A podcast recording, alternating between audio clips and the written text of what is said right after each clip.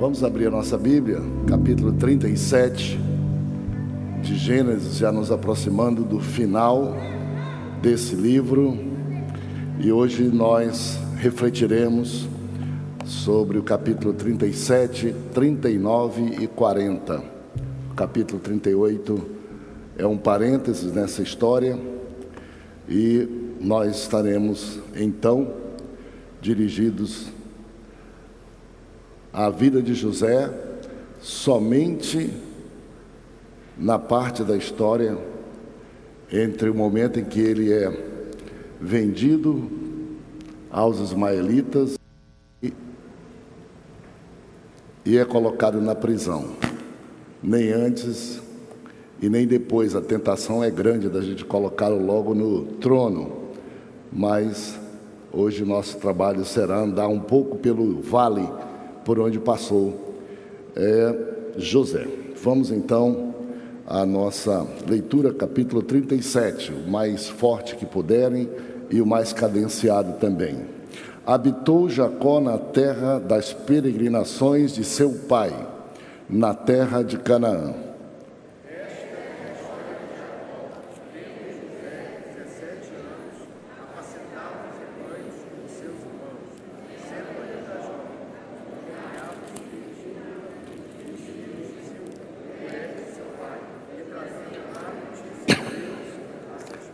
Ora, Ismael amava mais Israel amava mais a José do que a todos os seus filhos, porque era filho da sua velhice, e fez-lhe uma túnica talar de mangas compridas.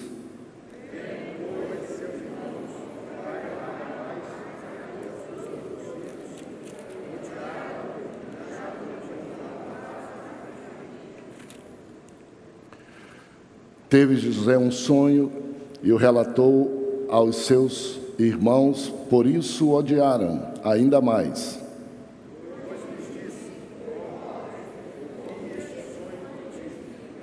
Atávamos feixes no campo, e eis que o meu feixe se levantou e ficou em pé, e os vossos feixes o rodeavam e se inclinavam perante o meu.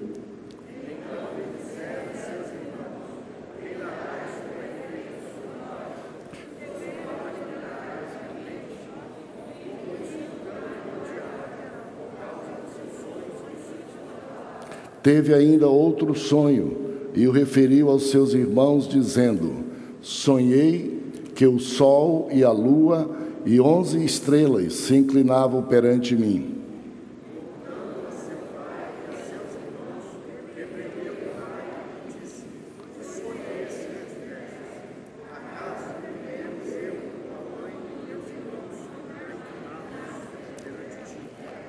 Seus irmãos lhe tinham ciúmes. O pai, no entanto, considerava o caso consigo mesmo.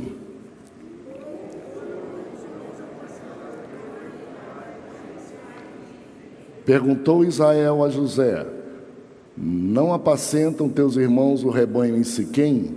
Vem, enviar-te-ei a eles. Respondeu-lhe José: Eis-me aqui.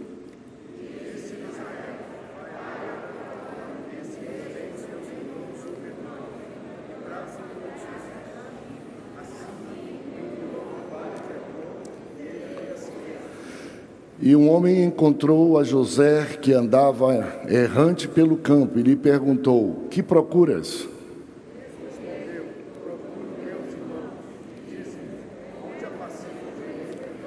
Disse-lhe o homem: Foram-se daqui, pois ouvi-os dizer: Vamos a Dotã.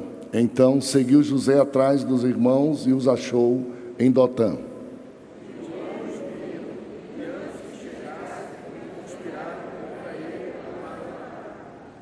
E diziam um ao outro: Vem lá o tal senhador.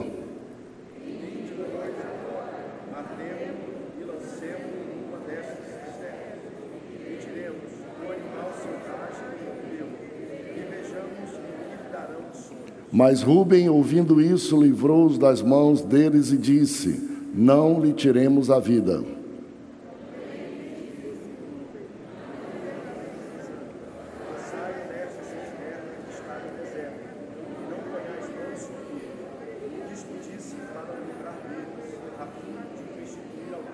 Mas logo que chegou José a seus irmãos, despiram-no da túnica, a túnica talá de mangas compridas que trazia.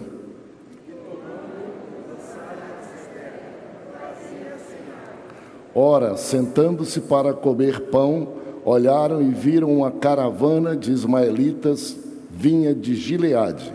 Seus camelos traziam aromas, bálsamos e mirra que levavam para o Egito.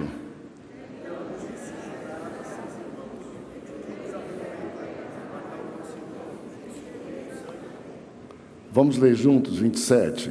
Vinde, vendamo-lo aos ismaelitas, não ponhamos sobre ele a mão, pois é nosso irmão e nossa carne. Seus irmãos concordaram. Verso 28.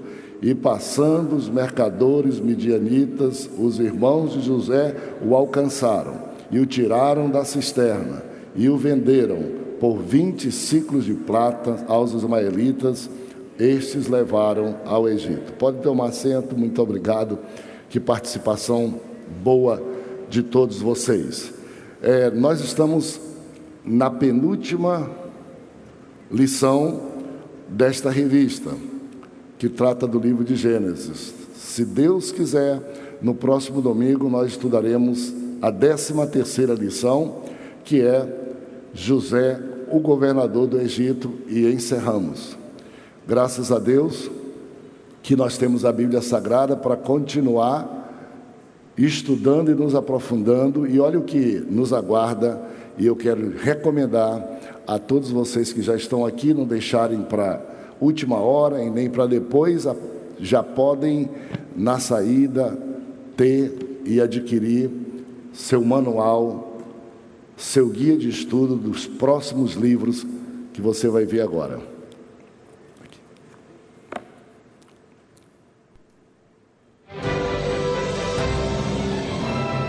Hebreus e Tiago. Jesus, autor e consumador da fé. Este é o tema da nova revista da Escola Dominical. Um roteiro de estudos do culto da família com escola dominical que vai abençoar a sua vida. Hebreus e Tiago. Currículo completo com revista de jovens e adultos, adolescentes, infantil e roteiro para células missionárias. Disponível também no aplicativo com revista digital e audiobook. Adquira já a sua no Shopping do Centenário, no Templo Central da Assembleia de Deus em Belém ou no site educaçãocristãcontinuada.com.br. Que coisa boa! Nós somos mais de 100 mil pessoas que estamos lendo, estudando e alguns fazendo a cópia manuscrita da Bíblia hum, sistematicamente. É, eu, eu, acho que não tem aí, mas se, se, tiver aquela fotografia que ontem nós tratamos do currículo, vê se tem aí e vê se coloca, só para a gente ver. Tranquilamente a gente vai alcançar e conhecer toda a Bíblia. Não é isso não, o Jadiel que vai colocar aí, por favor. Coloca se tiver o sumário, só para fazer o sumário de Hebreus, olhe que temas maravilhosos que nós vamos estudar na Bíblia. A excelência do Filho de Deus, Hebreus, capítulo de número 1. Depois, 1 e 2, Jesus é superior aos anjos. Depois, o capítulo 3 a 5, Cristo é superior a Moisés, a Josué e a Arão.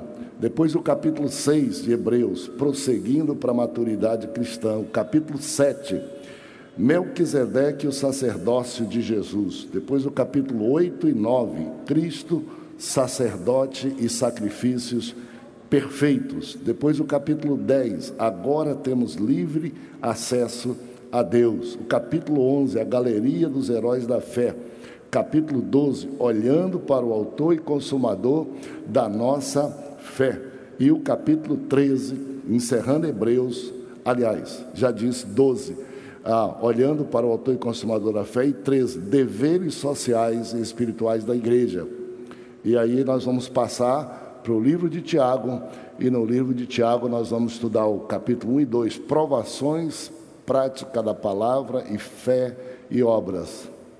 capítulo 3 e 4, como controlar a língua e resistir ao diabo. E o capítulo 5, injustiça social, paciência e a oração do justo. Não dá para perder, logicamente, vai ser extraordinário e é um retrato perfeito do livro de Hebreus e tudo mais. Conseguiu? Se conseguiu, pode colocar aquela outra foto que eu não quero que vocês tenham uma noção total e, claro, continuada.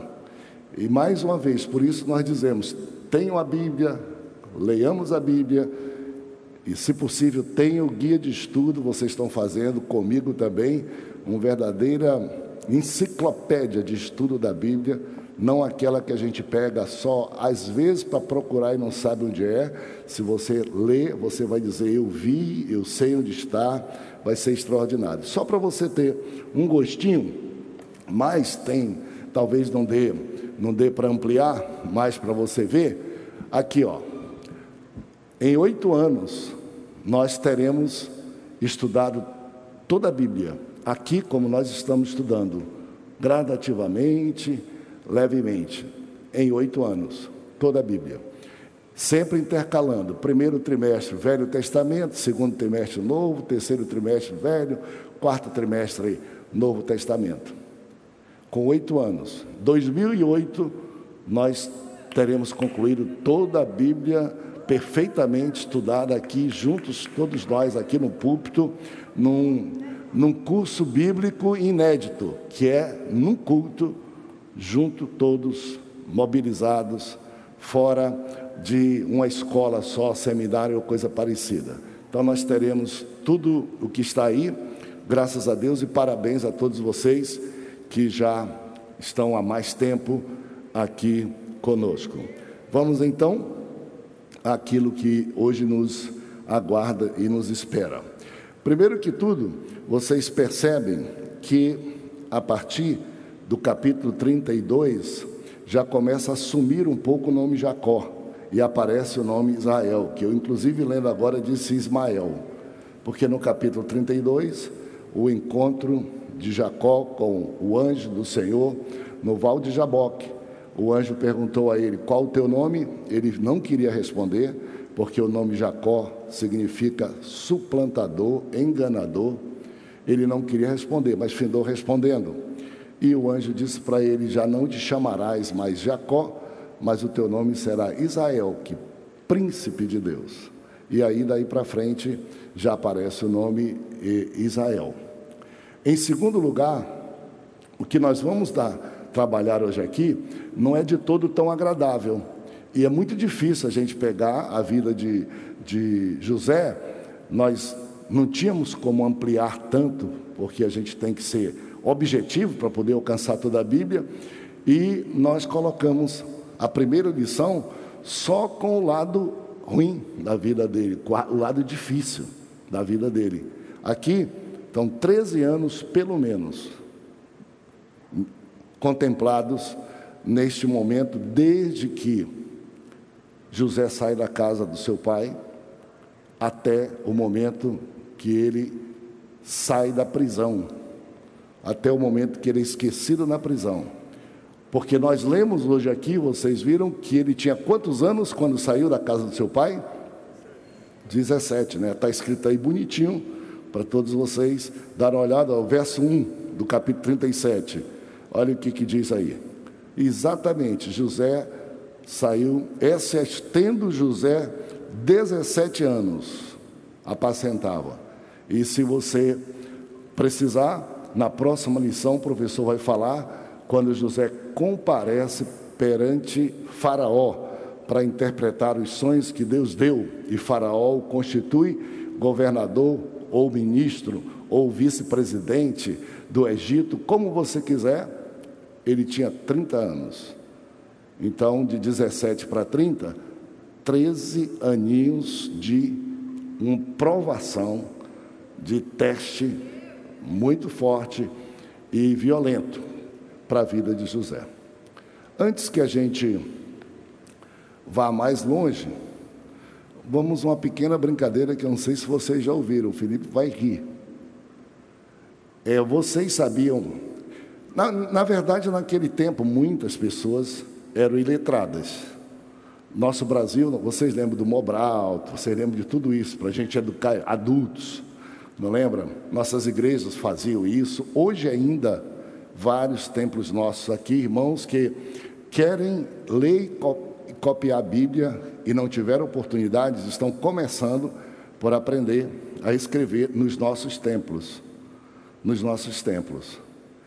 E você sabia que Jacó era também iletrado? Ele não sabia ler. Jacó não sabia ler. Porque a Bíblia diz que ele amava Raquel, mas não lia.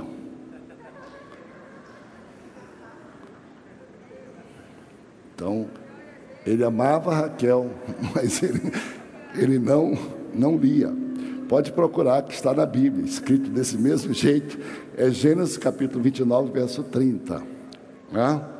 Ele amava Raquel, mas ele não lia. Não sei se por isso que ele foi enganado tantas vezes, porque não conseguia ler. Naquela época, todavia, não era pressuposto isso e nem existiam tantos escritos. É, passado isso, vamos então àquilo que fomos chamados hoje. Bom, as nossas lições, vamos juntos então. Qual é o título da lição 12? Bem forte. Isso, vamos juntos de novo. Qual é o título da nossa lição? José vendido como escravo. O nosso texto nós lemos todos 37, 1 a 28, embora nós vamos falar de assuntos do capítulo 37 ao 40. O capítulo 37, capítulo 39 e o capítulo 40 está aqui. O 38 ficou fora porque a história de Judá e a história também de Tamar, que não precisa ser tocado aqui nesse, nesse contexto. Vamos dizer bem alto, recitar juntos, qual foi o texto áureo escolhido para que a gente pensasse sobre essa questão de José ser vendido como escravo e o Egito. Vamos lá, texto áureo.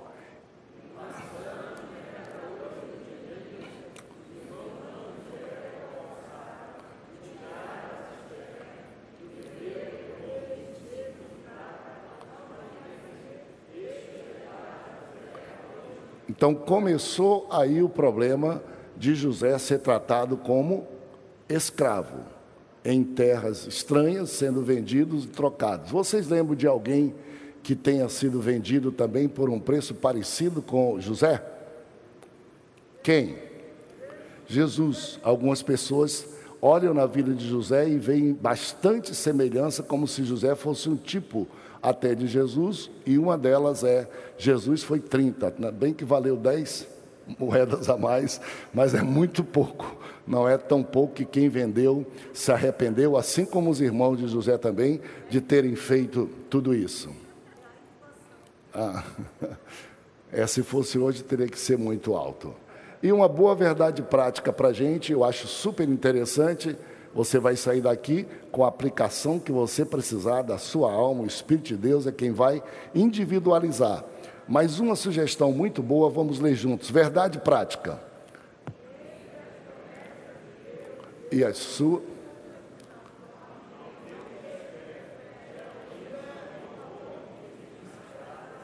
Tá. Vamos ler mais forte e mais incisivos? Vamos lá. Entre. Há um tempo de espera, geralmente longo e difícil estrada a ser percorrida. Tá? O, o, o nosso comentarista ele foi muito certeiro quando sugeriu essa aplicação. Entre promessa e concretização há um tempo. Esse tempo geralmente é longo e trabalhoso, essa estrada a ser percorrida. Nem sempre é tão longo e nem sempre é tão trabalhoso, mas em geral é. E o problema não é com Deus, o problema é que nós somos agitados quando Deus considera a gente e deixa a gente conhecer alguma coisa E algum plano e algum propósito que ele tem para a gente, a gente quer no outro dia executar. E daí para frente, a gente imagina que foi isso que Deus disse. Deus disse o que vai acontecer no tempo certo, na plenitude do tempo. E a gente acha que quando Deus disse que vai acontecer, é porque vai acontecer amanhã. Vocês lembram de outras situações na Bíblia que a gente vai estudar ou já estudou, não é? Por exemplo, Deus deu dois sonhos a, a, a próprio Faraó. Nós vamos estudar na próxima lição dois jeitos. Deus disse para Faraó, deu um sonho disso: ó, saíram vacas gordas e depois vacas magras, as vacas magras consumiram as vacas gordas, basta! Mas no mesma noite ele foi dormir de novo e saíram espigas bonitas e espigas mirradas, e as mirradas consumiram a espiga, e Faraó ficou apavorado. E quando foi conversar com José, José disse para ele: foram duas vezes, porque é urgente. Foram duas vezes porque é logo, logo. Com alguns de nós, pode ser que tenha alguma coisa logo, mas nós precisamos ter paciência para esperar, senão a gente vai precipitar as coisas de Deus. Já estudamos aqui há pouquinho personagem, de Abraão e de Sara, pai da fé uma das figuras mais importantes, a mais citada na Bíblia depois de Jesus. E o Senhor Deus disse: Você vai gerar um filho, vai ser pai na fé de muitas nações. E o tempo foi passando. E aos 90 anos e aos 100 anos, estava chegando o tempo, o anjo do Senhor disse para eles, mas Sara não pôde esperar. E pegou uma escrava egípcia e forneceu para o seu marido gerar um filho para ser mais rápido do que Deus. E a confusão é sempre grande quando a gente é, se apressa. Nem sempre Deus desiste, quase nunca de cumprir o seu propósito. Mas quando nós nos apressamos ou queremos fazer do nosso jeito, a gente paga consequências. Consequências. A gente precisa ser trabalhado, eu acho que isso é a grande lição. O primeiro ponto na casa do pai. Vamos dar uma olhadinha então, porque é a primeira lição da vida de José, como era a casa de Jacó, nesse capítulo já chamado Israel, e como era a relação dele com os seus filhos e a relação entre filhos e filhos. Quem pode ler comigo, pode deixar o máximo que puder lá o, o, o esboço, tá? Para todo mundo poder ver. Pode só vir para mim com pouca frequência. Mas vamos lá. Quem lê o verso 3? Ora, Israel amava mais a José que a todos seus filhos, porque era filho da sua velhice e fez-lhe uma túnica talá de mangas compridas. Leia o verso 4 também, se você puder. Vendo, pois, seus irmãos que o pai o amava mais que a todos os outros filhos, odiaram-no e já não lhes podiam falar pacificamente. Então, aqui nós temos duas afirmações que a gente compreende muito bem, altamente perigosas. Um pai com 12 filhos dentro de casa, fora as filhas, nitidamente manifestava predileção por um desses filhos, fosse ele homem ou fosse mulher, naquela sociedade muito mais patriarcal e machista, os homens.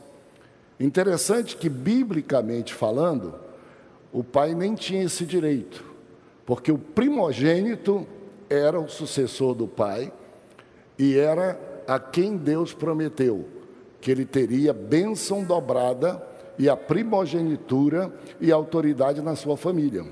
Aqui está logo dado o diagnóstico de que não funcionava assim. O primogênito era Rubem.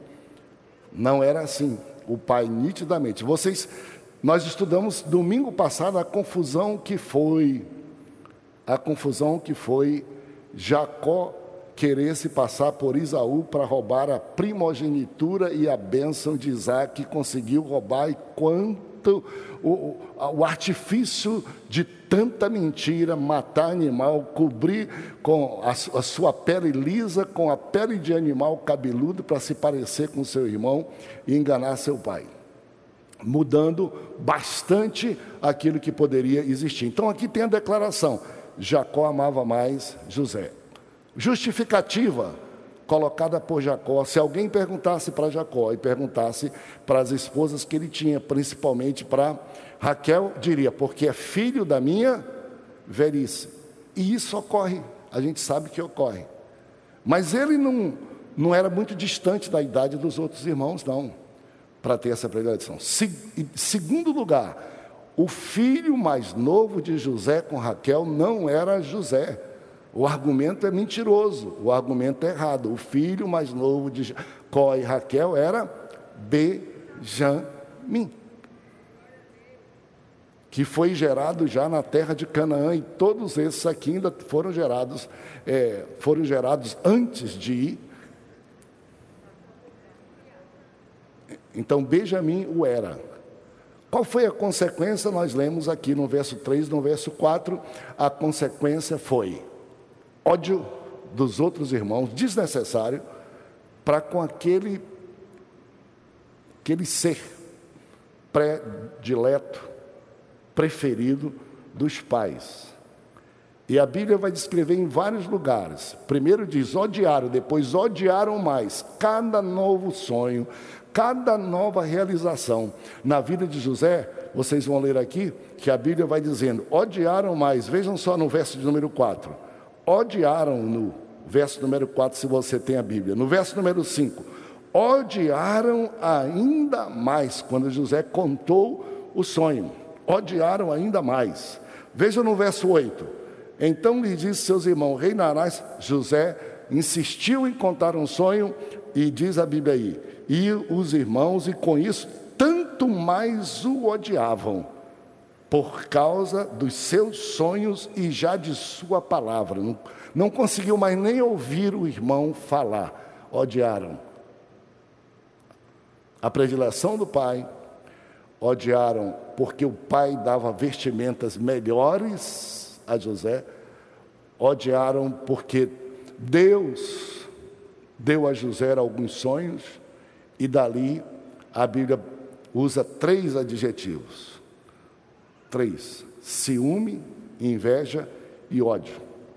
A ponto de não poderem ter convivência mais nenhuma dentro da família.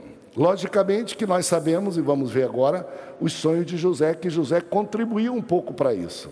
Mas a raiz de tudo isso foi papai e mamãe, dentro de casa, que não tiveram a capacidade de esconder, se é que temos direito, e é isso quase natural, pelo menos de não manifestar e não provocar um ódio desnecessário dentro da família.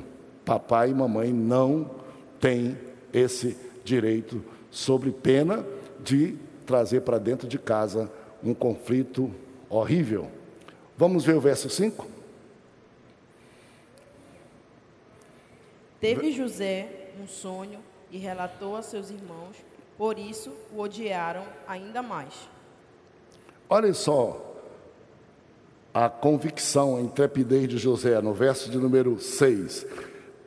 Diz assim: Pois José lhe disse, José começou a introjetar algum tipo de convicção ou de convencimento. Diz, Pois lhes disse: Rogo-vos, ouvi este sonho que tive.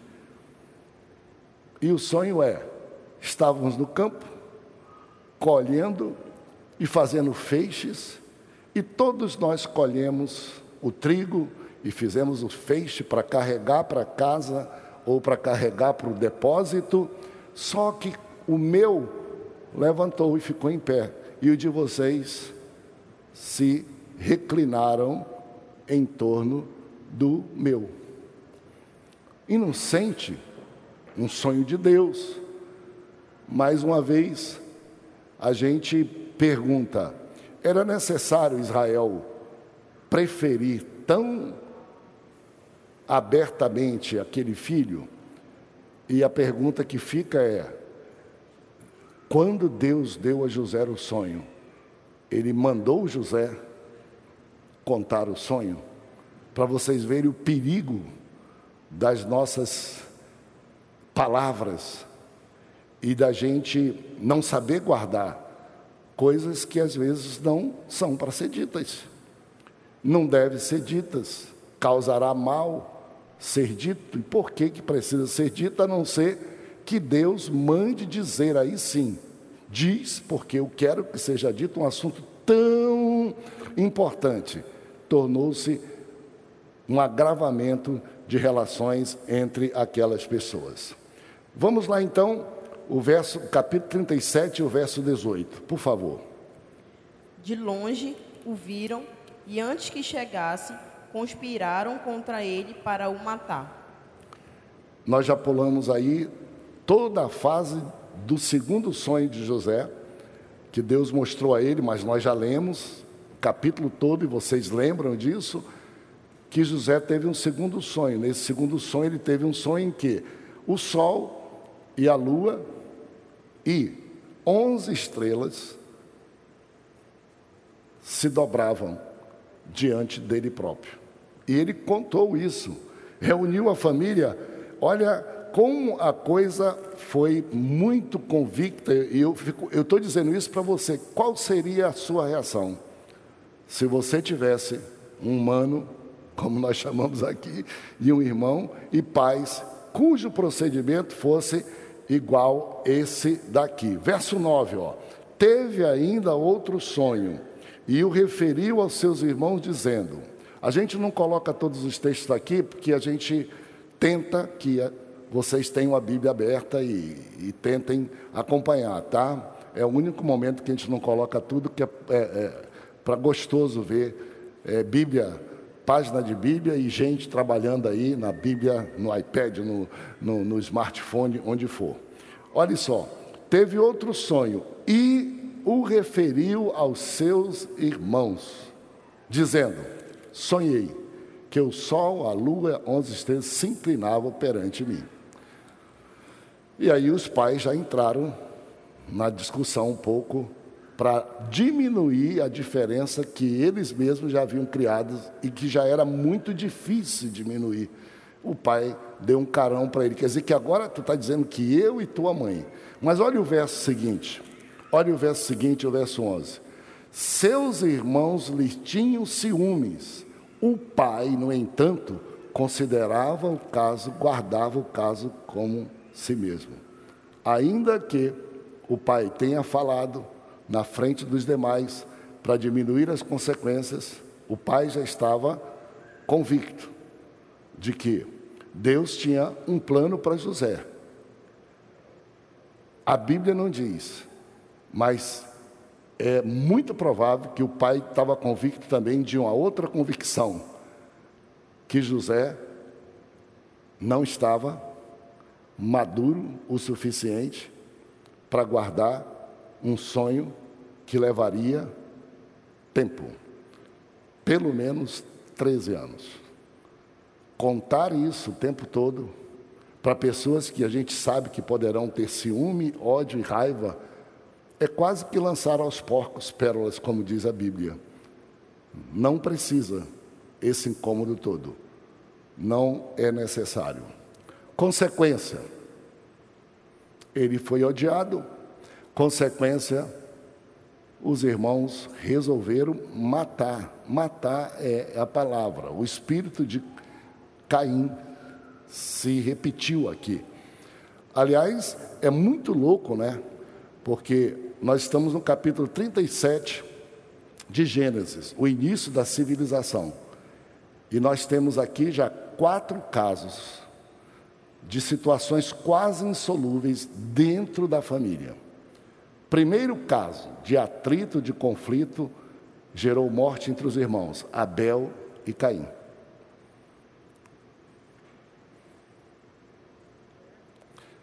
Segundo caso, Jacó e Esaú. Jacó e Esaú. Terceiro caso, mas vamos botar aí pela ordem correta. Segundo caso, Isaac e Ismael, que são os formadores dos povos que aí estão, árabes e os povos judeus ou ocidentais, que os conflitos são intermináveis. Segundo, terceiro, Jacó e Esaú. E agora não é mais só entre dois irmãos, agora é entre onze contra um. O germe e o ensino bíblico. A Bíblia é muito interessante porque ela não encobre transgressões e nada. Ela ensina para a gente, olha, um ensino no começo da civilização, repetido quatro vezes, vale a pena a gente tentar observar. Vale a pena.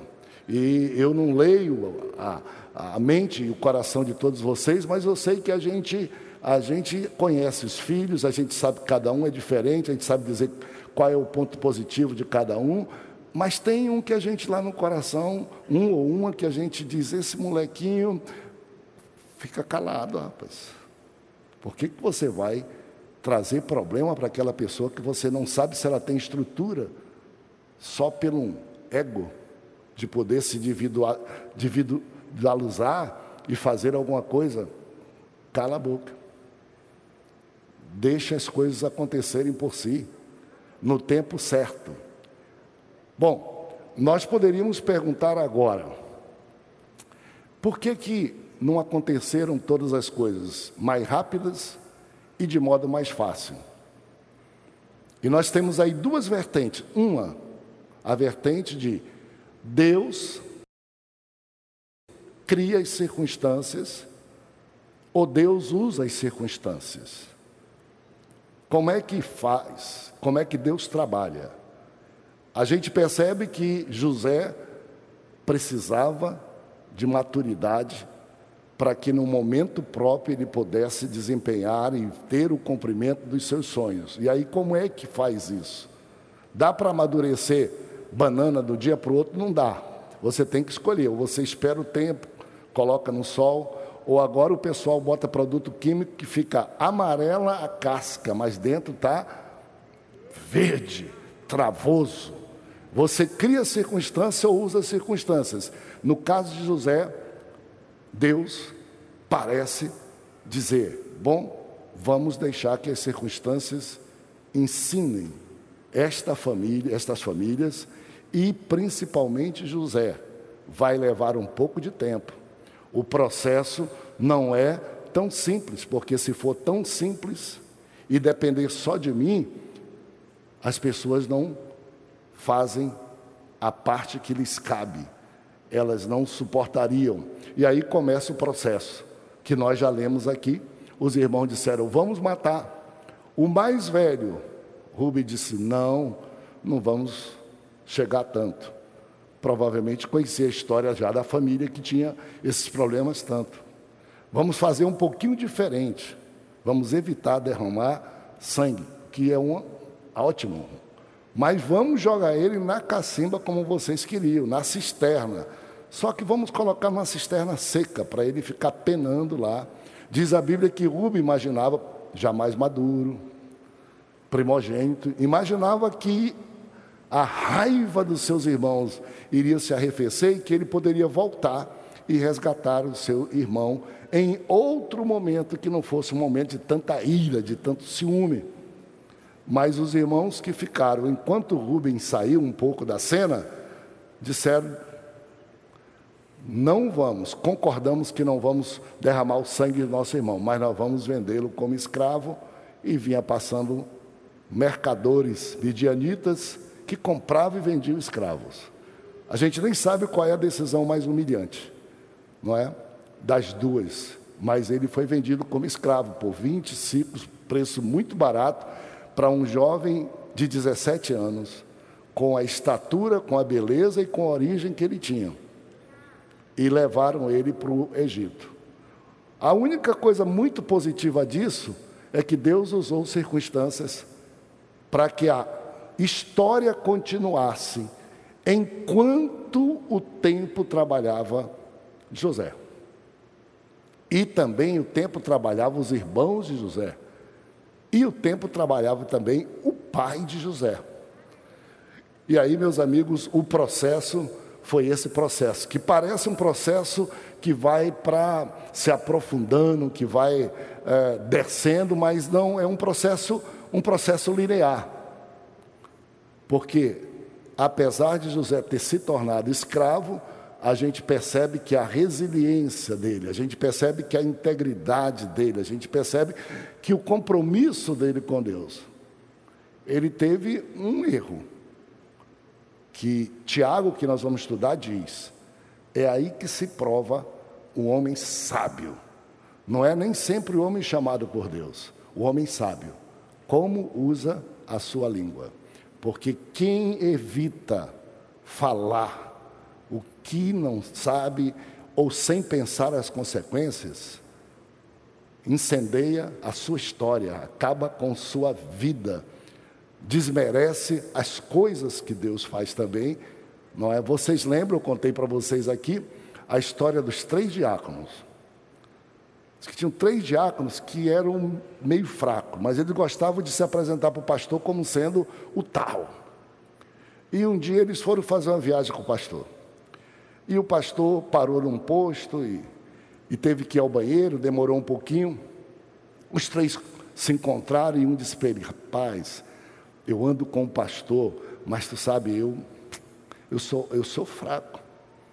Eu sou fraco, eu tenho dificuldade moral. Aí o outro disse assim: Rapaz, tu sabe que eu também sou fraco. Eu vim de, de uma família de Hebro e eu tenho dificuldade de, de fazer uma viagem dessa sem alguma bebidazinha. E o outro ficou calado. E eles disseram: Por que você está calado? Ele disse: Porque eu tenho uma fragilidade. Eu sou fuxiqueiro e vou dizer para o pastor agora aquilo que vocês aqui estão me dizendo. né? Então, quando Deus nos diz coisas, não é para a gente ser fuxiqueiro. E eu não estou dizendo que José foi, mas parece. Deus falava e dizia: Parem todos vocês aqui, o meu feixe subiu. Gente, a história aconteceria. Talvez muito melhor, com menos dores e com menos tempo. Mas como José precipitou situações que seu pai já havia precipitado como sendo predileto, a história pôde. Você diz assim, pastor, como é que o senhor prova isso? Israel saiu do Egito. A caminhada de Israel do Egito para Canaã seria feito em no máximo 30 dias. No máximo. Era só sair do Egito e pegar a estrada que ficava beira-mar, pertinho. Deixa eu dizer para vocês, 250 quilômetros. E ficaram 40 anos. Por quê?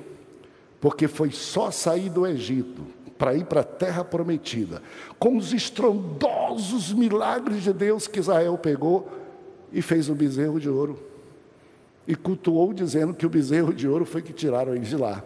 E todo dia reclamava de Deus, dizendo: Por que você tirou a gente do Egito? Nós estamos com saudade da panela, do cozido do Egito, nós estamos com saudade da terra do Egito, da nossa casa do Egito, e praguejava com Moisés e tudo mais, até que Deus se manifestou para Moisés, dizendo: Moisés, a incredulidade de toda esta geração fará com que nenhum deles entre na terra prometida, senão vai ser uma terra prometida de incrédulos, de murmuradores. Eu não vou matar a minha vontade, até Moisés disse não, então vamos deixar no tempo, envelhecerem bastante, até que entre uma geração que não seja ingrata, murmuradora diante de Deus. Meus amigos, muito do que nós passamos na vida somos nós que provocamos. Somos nós que precipitamos, somos nós que fazemos. É preciso ter paciência. E aí está. Deus deixou o trabalho, 13 anos. Foi para a casa de Potifar. Lê, por favor, o verso 1, 39. José foi levado ao Egito e Potifar, oficial de Faraó, comandante da guarda egípcio, comprou dos ismaelitas que o tinham levado para lá. Vejam que Deus não perdeu o controle, mas ele deixou as circunstâncias trabalharem, burilarem, amadurecerem Josué ou José. Porque José poderia ter sido morto, essa era a intenção dos irmãos. Não, não. O diabo quis matar Jó. Deus disse para ele: ó, prova ele no que for, mulher, riqueza e tudo, mas na vida dele você não toca. Por que não toca? Porque no capítulo 42 de Jó, Jó diz assim: Eu conhecia você só de ouvir, mas agora eu te conheço e sei que os teus planos não podem ser frustrados. Toda a luta de Jó resultou nessa convicção. Então, ao chegar no Egito, José poderia ter ido para o mercado de escravos. N pessoas que não tivessem nenhum relacionamento com Faraó poderiam ter comprado. Poderiam ter vendido ele, inclusive exportado para outro país. Vejam que o dedo de Deus, apesar das circunstâncias, Deus ou faz a circunstância por ele, ou ele usa a circunstância. Então você que está imaginando que você está sendo jogado e que você está só, está passando por alguma coisa aí, tenha paciência. Tem um hino aí que eu chamo de um hino masoquista. Está aprendendo, tá, está doendo, mas está aprendendo. Como é que é aquele hino? Está aprendendo, alguém ainda lembra daquele hino? Eu digo, esse hino, a irmã está cantando dizendo assim, estou te beliscando, mas está aprendendo, não está? Então, aprende. Estou trabalhando contigo, estou amassando o barro, estou quebrando aí o vaso, mas será vaso de bênção e será vaso de honra. Em nenhum momento anterior, José foi testado e naquela idade ele não foi aprovado quanto a precipitação no falar. Agora, José está sendo mostrado como um dos homens mais coerentes, mais íntegros na sua fé. Como é que ele foi testado? Com um dos testes que é o teste mais complicado para um ser humano da idade de José. Escravo sem ninguém que pudesse vê-lo, sem ninguém poder dos seres humanos todos. Ah, os ditados que existem, que correm no mundo, é esse. Quando quiser testar um homem, teste com rabo de saia ou barra de ouro. Parece chocante, não é? Mas essa é uma das realidades. E José foi testado nisso que há um jovem numa casa como escravo tendo recebido a confiança toda de Potifar, o comandante de tudo aquilo, onde é que ele vai ter problema? A esposa. Leia para mim o verso 2. O Senhor era com José, que veio a ser homem próspero, e estava na casa de seu senhor egípcio. Veja só. E Potifar, depois, nos versos 3, confiou tudo a José e já no verso de número 7, aconteceu que depois destas coisas, o verso número 6, é muito bonita a Bíblia, diz assim: o verso 6.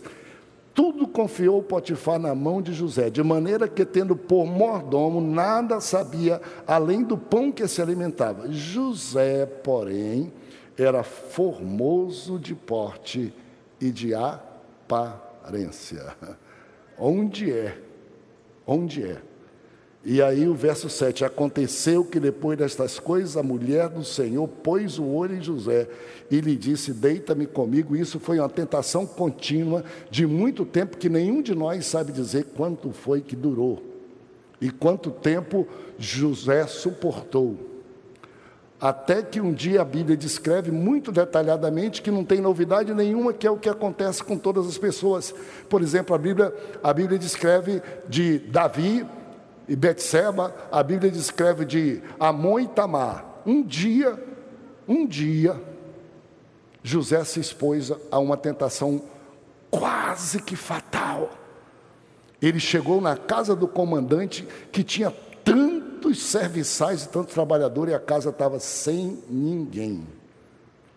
alguma coisa estava diferente ali. Já dava para perceber que quem está vendo sendo tentado, tentado, tentado, tentado, e se protegia, no mínimo, naquilo que freava, que era o público e as outras pessoas, naquele dia não tinha ninguém, só tinha a mulher de Potifar. Ela preparou a cena toda, para ela, José não tinha caráter, integridade e nem temor de Deus para resistir. Rabo de saia e muito ouro, e muita fama. Provavelmente até uma promoção mais rápida para sair da condição de escravo. Qual foi a resposta de José? Vamos ver qual foi a resposta de José. Leia para mim o verso de número o verso de número 3. Mas, mas vamos ler lá na frente uh, o verso de número melhor ainda. Né? Verso 9.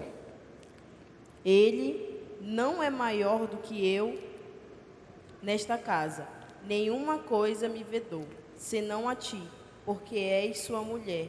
Como, pois, cometeria eu tamanha maldade e pecaria contra Deus? Resposta de José um jovem, olha a diferença. Antes Deus falou para ele, confiou uma coisa, ele saiu no outro dia para, na, na mesma hora para falar. Olha a diferença de maturidade, de preparação desse jovem cristão, membro da Assembleia de Deus, naquele tempo. Esse jovem que estava no meio de todos, ah, é normal isso, principalmente com a tua patroa, principalmente com tudo, ficar, é tudo normal ele disse: De jeito nenhum, como cometeria eu tamanha maldade, tamanha vergonha contra aquela pessoa, ou contra o marido dela, ou contra a mulher dele, e alguém diria: Não, mas não é casado. Pior ainda, como é que você brinca com a honra, com a moral de uma pessoa? Ah, eu estava domingo aqui, não sei quem foi que deu a lição, não sei se foi eu mesmo que dei a lição, e vocês não podem imaginar, quando termina o culto, pessoas que vêm conversar, que são sinceras, que se sentiram aliviadas, que se viram contempladas na história da Bíblia e vêm conversar com a gente. Uma pessoa muito, muito respeitada de nossa igreja. Veio aqui e disse para eu, para Rebeca, o meu pai violentou todas as suas filhas e quis me violentar. Eu não aceitei. E todas as minhas irmãs viraram prostitutas.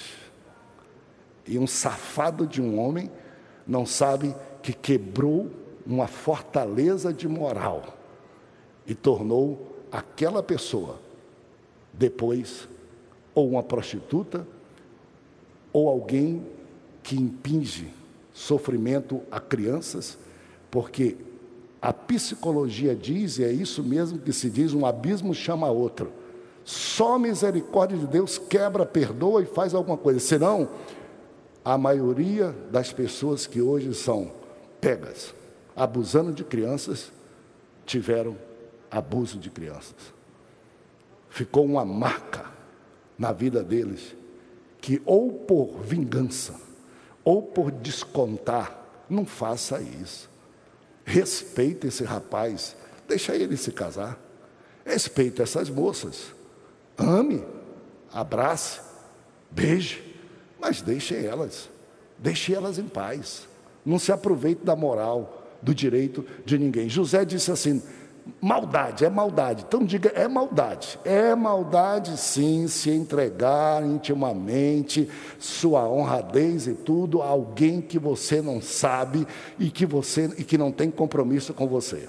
Depois você vai ser mandada ou mandado, retira-te. Isso aconteceu na Bíblia em vários lugares. Amon e Tamar, depois de ter feito o que queria, retira-te, tenho nojo de ti. Isso ninguém quer ouvir não nem antes nem depois de casado. Previna-se. E olhe só, não faço essa maldade, mas ele foi além. Como pecaria contra meu Deus? Na verdade, o que ele disse, é verdade que não tem ninguém aqui para me ver, é verdade que talvez ninguém vai descobrir, exceto meu Deus, que me trouxe até aqui, que me dá vida, de quem eu não posso me esconder. minha segurança, meu alicerce, eu não vou quebrar essa comunhão que eu tenho com Ele. Ou seja, quando vem alguma coisa, olhe, mas não pense só que é pontual, pense nas consequências. Billy Graham disse: os jovens são especialistas em esconder o ato e são nécios em pensar nas consequências daqueles atos. E é quando a gente pensa nas consequências que a gente encontra forças para resistir e para tratar alguma coisa. Que coisa boa. Fique em pé comigo, assediado como foi muito tempo. Lá vai José para a prisão. Por quê? Agora não é porque contou sonhos, agora é porque foi íntegro, agora é porque foi fiel ao Senhor Jesus. E ele vai para a prisão. E na prisão, ele tinha duas coisas. Primeira, se autocomiserar, dizer eu sou um homem reto, sou um homem justo, me é impróprio estar aqui na prisão. A gente murmura até contra Deus, porque quando a gente reclama de todas as circunstâncias que nós estamos vivendo, a gente, em última análise, está dizendo: Deus está morto, Deus não está vendo, porque está me deixando na mão dessas circunstâncias todas. A gente finda querendo. E, e deixa eu dizer para você uma coisa: não chegue muito no limite de você desacreditar da fidelidade de Deus, porque se acontecer isso, você perde o temor de Deus, você vira uma palha na mão do pecado e na mão do mundo. Paulo argumentou um monte de, de discussões que pessoas diziam, mas e Deus disse, e Deus disse. Paulo concluiu no livro de Romanos: seja Deus verdadeiro e mentiroso, todo homem. Quando você tiver dúvida, que você estiver dizendo, Deus não existe, Deus não é verdadeiro, Deus não cuida, é melhor você olhar para dentro de si e encontrar alguma razão dentro de si do que você passar a linha do temor a Deus, porque o temor de Deus é o princípio da sabedoria. Se a gente perde o temor de Deus, então é comamos e bebamos, porque amanhã morreremos. Somos animais e somos bichos, qualquer, qualquer comportamento vale. E Deus, na sua graça, José chegou lá e o dono da cadeia disse: Vou descansar, porque aqui só tem bandido. Esse daí não é bandido, está aqui a chave das celas e a chave da cadeia. Esse tem caráter. Esse eu posso acreditar. Esse, apesar de Potifar ter mandado ele para cá, Potifar disse: Olha, eu estou mandando e eu não vou fazer ilações, mas pelo comportamento da mulher de Potifar, é muito provável que ele disse: para eu não perder essa mulher e não criar problema demais, porque ele podia ter outras mulheres também, eu vou mandar esse rapaz para lá, porque esse rapaz não sumiu nada da minha casa, ele não fez nada de errado. É provável que Potifar, que era o comandante da guarda, disse: Olha, atenção para esse rapaz. E ele já começou guardando os outros presos. E quando chegou dois presos mandados por Faraó, que era o que dava para eles servir, os dois garçons, o padeiro e o que servia bebida para eles, foi entregue exatamente para José cuidar. E como Deus é um Deus muito bom, é o Deus dos sonhos, sonhos valem a pena, desde que a gente não fique contando para ninguém errado. Eles tiveram dois sonhos. O copeiro teve dois sonhos. Ele viu a videira e viu isso. E ele pegava as uvas, espremia e colocava dentro da taça e oferecia ao rei. O outro padeiro teve também um sonho. Ele tinha três cestos de iguarias, pão, tinha, tinha pão careca, tinha pão é, de integral, tinha, como é que é o nome desse meia-lua? Croissant, tinha tudo, mais na frente, em cima estava o melhor de tudo, mas os, os pássaros vinham e, claro, tem açúcar ali, pássaro ali, tudo, e ele ficou muito feliz quando José interpretou o sonho, dado ao copeiro, dizendo: Olha, teu sonho é assim, são três galhos, três dias. O rei vai mandar te chamar e vai restaurar você a sua função, porque concluiu que você não tem responsabilidade nisso. E nessa hora o gaiato do padeiro disse: opa, o meu é muito melhor, estava muito mais. Ah, vai ser uma interpretação perfeita. E o meu José já disse, lamentavelmente, eram três sextos, porque são também três dias. Mas os pássaros estavam comendo lá em cima o pão e a iguaria. O, vai ter uma festa do rei, ele vai chamar vocês dois. Você, ele vai mandar matar. Você vai restaurar. Por quê? Dois sonhos parecidos, dois sonhos iguais. Naquele tempo, a maior insurreição que poderia ter era de pessoas mais próximas. Vocês lembram de Mardoqueu? Vocês lembram? Mardoqueu descobriu porque exatamente quando alguém tinha raiva do rei ou algum exército queria, ele comprava o doméstico para tentar matar o rei. E o copeiro não teve parte nesse motim, e o outro teve parte nesse motim. Gente, não dá para a gente ir muito mais longe. Eu queria terminar assim, porque são 13 anos. Eu acho que você está dizendo assim: por que não vem logo a solução? Por que não acontece logo o que eu quero ser? Olha, a vitória está aí no próximo passo. Não desista, não. Não desista, de jeito nenhum. Está no próximo passo. Deus não mudou seus planos.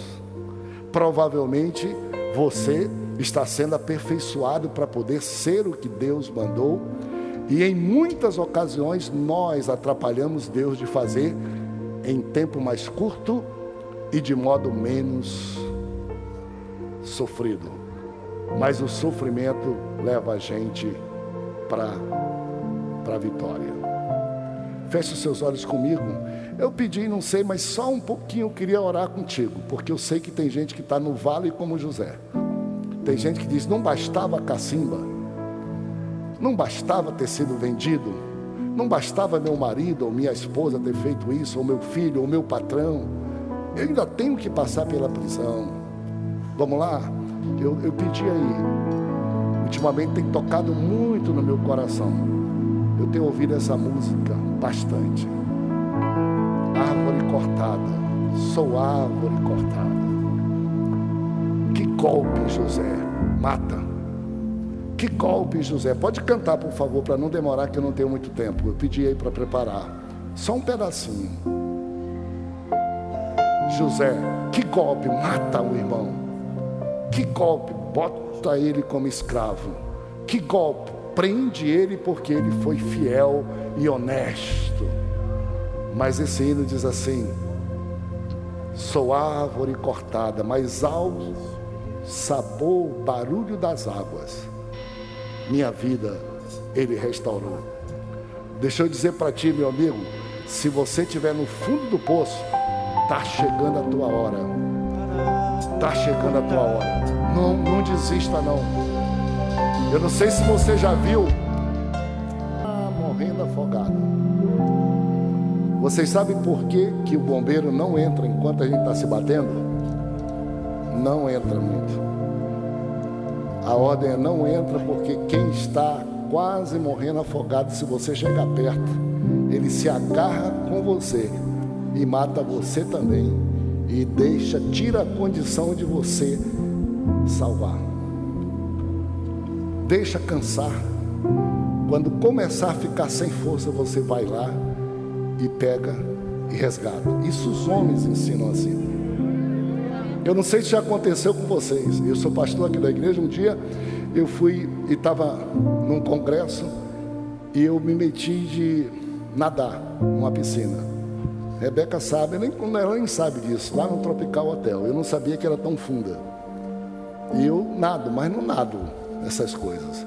E uma cãibra, ou um, engolir uma água e você se desesperar, isso, isso é a coisa mais fácil que tem que acontece. Meus amigos, que angústia. E eu digo, agora eu vou morrer. Quando a gente não sabe o que fazer porque a água é profunda, sabe qual é a melhor coisa que pode acontecer?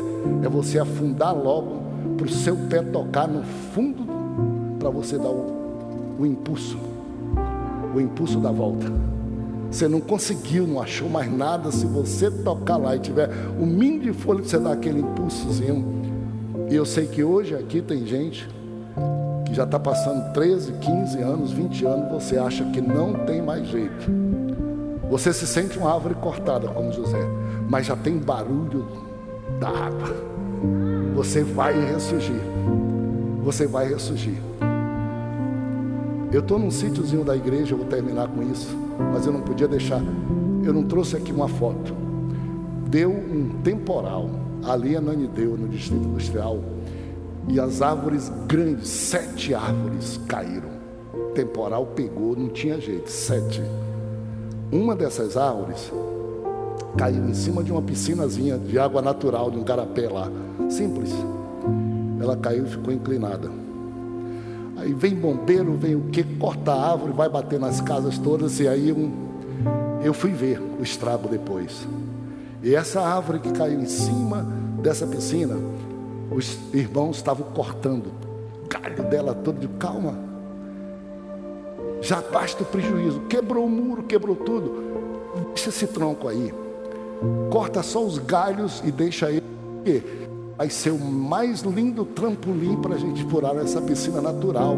As pessoas chegam aqui e vão dizer assim: quem foi que fez isso? Quem botou isso aí? Não foi eu. Era uma árvore.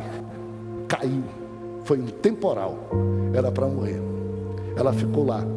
Se um dia vocês forem, o sítio é da igreja. Eu estou lá há um pouco de tempo. Sabe o que aconteceu? Caiu, a raiz se arrancou toda, ficou um pouquinho de raiz. Eu fui, junto com os trabalhadores, coloquei um pouquinho de terra, está toda a raiz fora. A árvore está viva.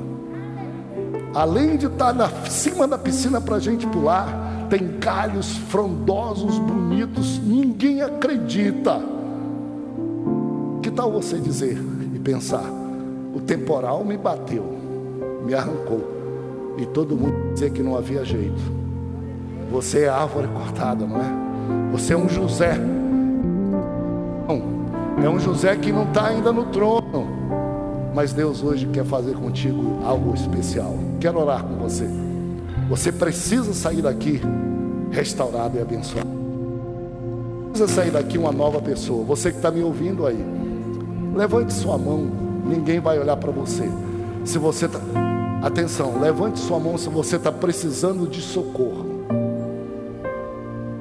Se você está vendido nesta vida, se você não está sabendo onde vai parar esse seu destino, e hoje você quer que Deus lhe dê essa confiança. Santo Deus, mãos representam coração e representam vida. Aqui nesse templo, no templo do mundo, no templo da terra, na casa, na prisão, no hospital, tem gente pedindo por socorro. Assim como tu fizeste com José, faz hoje, Senhor, na vida deste irmão, desta irmã, que se sente árvore seca, cortada, que não vai mais brotar. Que hoje o barulho das águas e a vida volte a brotar nesse tronco seco, nessa raiz seca, e que esse homem, essa mulher volte a ter prazer na vida, alegria na vida, esperança na vida, gozo de salvação, da alegria de viver. Abre os olhos desse homem e dessa mulher, restaura, sustenta, Deus bendito. É a minha súplica no teu nome, para todo sempre. Deus abençoe.